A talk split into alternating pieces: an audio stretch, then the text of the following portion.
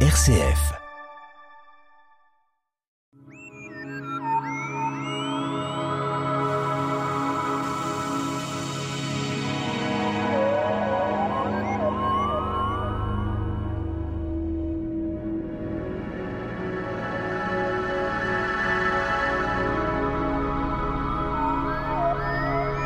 La planète Mercure, proche du Soleil, est connue depuis l'Antiquité. Elle passe rapidement comme un messager.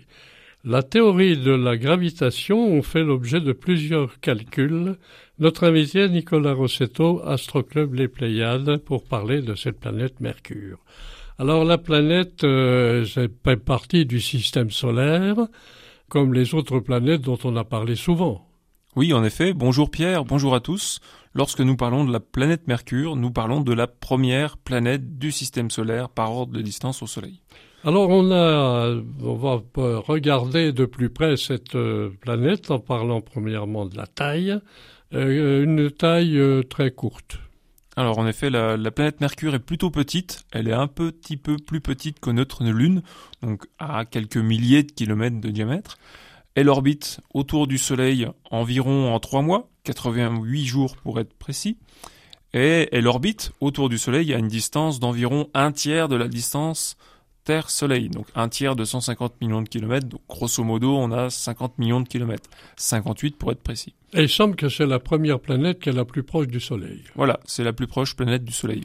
Alors cette planète, euh, elle n'a pas de satellite comme d'autres planètes, elle est toute seule un peu comme Vénus, en effet, ce sont les deux seules planètes du système solaire pour lesquelles nous ne connaissons pas, à l'heure actuelle, de satellites. Alors c'est important, toutes ces planètes, Mercure, euh, Vénus et compagnie, euh, les Romains étaient les premiers nominateurs des planètes, hein, puisque c'est un nom romain et même grec. Une histoire lointaine, pour la définition euh, de choses qu'ils ne voyaient pas avec des télescopes. Oui, il se trouve même que les, les, Mésopotamiens, avant eux, avaient déjà nommé certains de ces astres errants, mais en effet, les euh, noms romains sont parvenus jusqu'à nous. Donc, Mercure, le nom romain correspondant à Hermès, le nom grec. Alors, euh, on n'a pas laissé, on aurait pu éventuellement, avec l'évolution, changer les noms des, des, planètes, surtout quelquefois maintenant on peut donner des chiffres et des lettres en même temps, des nouvelles planètes. Oui, si on, on, il existe une dénomination scientifique euh, de la planète Mercure qui reprend finalement le, le, nom du Soleil. Alors, je ne vais pas la dire précisément, mais il me semble que c'est quelque chose comme Soleil-1, parce que c'est la première planète la plus proche qui orbite autour du Soleil. Alors justement, on parle bien sûr de cette proximité du Soleil. Euh, donc on peut quand même penser que la conception de cette planète, c'est soit en gaz ou en granit ou en roche. Alors nous avions dit euh, en tout début d'année, lorsque nous avons parlé des planètes, que euh, les planètes intérieures, celles qui étaient les plus proches du Soleil, étaient des planètes telluriques.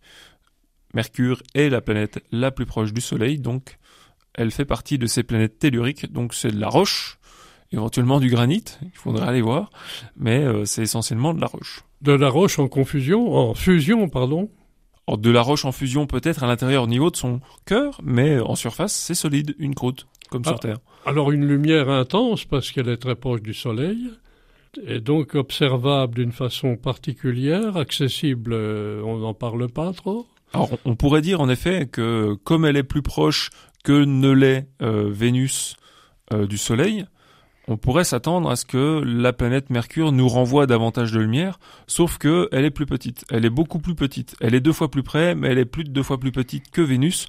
De ce fait, nous avons euh, un objet dans le ciel qui n'est pas aussi lumineux que Vénus. On sait très bien que l'on ne peut pas accéder actuellement à cette planète Mercure par une fusée, une onde spatiale. On pourrait y aller, hein, des sondes y sont allées, euh, euh, l'ont observé depuis les années 70 et 80, et euh, c'est ainsi que nous avons pu, avec une grande certitude, dire finalement qu'il n'y avait pas, qu'il n'y a pas de satellite naturel pour cette planète. On revient avec l'Antiquité qui était très particulièrement axée sur l'astronomie parce que des observateurs, des astronomes à l'époque, on peut appeler, voyaient le ciel et déjà avaient vu cette planète à l'œil nu. Oui, Donc elle faisait partie des planètes connues à l'époque. Donc nous avions Mercure du coup, Vénus, euh, Mars, Jupiter et Saturne.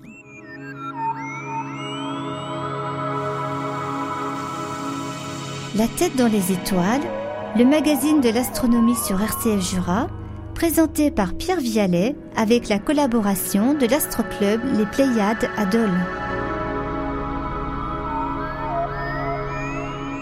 Eh bien, nous sommes avec notre invité Nicolas Rossetto pour parler justement de Mercure, la plus proche du Soleil. Euh, coïncidence, euh, elle ressemble un peu à la Lune. Alors, vous aviez parlé, euh, Nicolas, des Mésopotamiens qui parlait de matin et soir. Pourquoi voyait-il la journée Mercure ou la nuit euh, Mercure le soir? Alors si, si nous regardons, si nous observons l'astre, en effet, Mars, pardon, Mercure, nous pouvons la voir tantôt le soir, tantôt le matin. Lorsque nous la voyons le soir, nous ne la voyons pas le matin, et réciproquement, compte tenu de sa position par rapport au Soleil de notre point de vue. Sauf que, entre se dire que c'est le même astre qu'on voit de temps en temps à gauche ou à droite du Soleil, et de se dire ce sont deux astres différents, il faut euh, pouvoir faire des mesures et euh, se rendre compte de ce phénomène-là, ce qui n'était pas forcément le cas des Mésopotamiens euh, quelques millénaires avant nous. Alors Mercure, il semble bien qu'elle a une orbite allongée, inclinée, quand on regarde l'astronomie, c'est des positions qui sont définies, explicables. Oui, donc euh, nous avons vu que la plupart des planètes du système solaire sont dans le même plan de rotation autour du Soleil. Bon, à quelques degrés près, et il se trouve que Mercure, à quelques degrés près, est très légèrement incliné par rapport à ce plan, d'une part, et d'autre part, compte tenu de sa proximité au Soleil, euh, son orbite n'est pas tout à fait circulaire. Le Soleil n'est pas tout à fait au centre de son orbite et celle-ci n'est pas tout à fait ronde. Donc ce qui est une particularité par rapport aux autres planètes proches du Soleil. Alors il semblerait qu'on ait une résonance tout à fait particulière à un chiffre 3.2.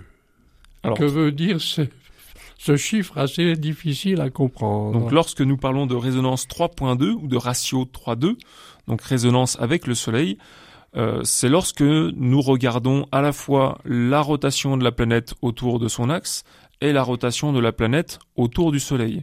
Autrement dit, la résonance 3-2 avec le Soleil va nous dire que lorsqu'elle a effectué trois tours sur elle-même, elle vient de boucler exactement deux tours autour du Soleil. Voilà l'explication de cette euh, planète Mercure. Alors, euh, en mouvement, en mouvement, il y a quand même certaines anomalies de calcul de gravitation, les, fameuses théories de la gravitation qui ont été euh, certainement changées au cours du temps.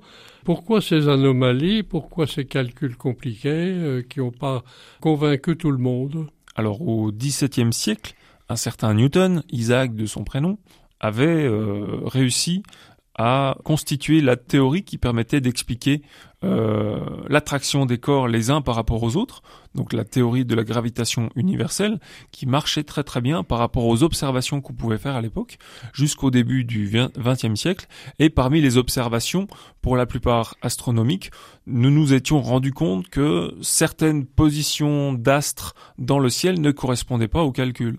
Donc, il a fallu attendre euh, la l'utilisation, la création d'une nouvelle théorie pour se rendre compte que des effets prévus par la gravitation universelle de Newton n'étaient pas prédits. Donc finalement, Mercure nous a beaucoup aidé pour pouvoir écrire, pour pouvoir créer une nouvelle théorie gravitationnelle, et c'est la théorie d'Einstein.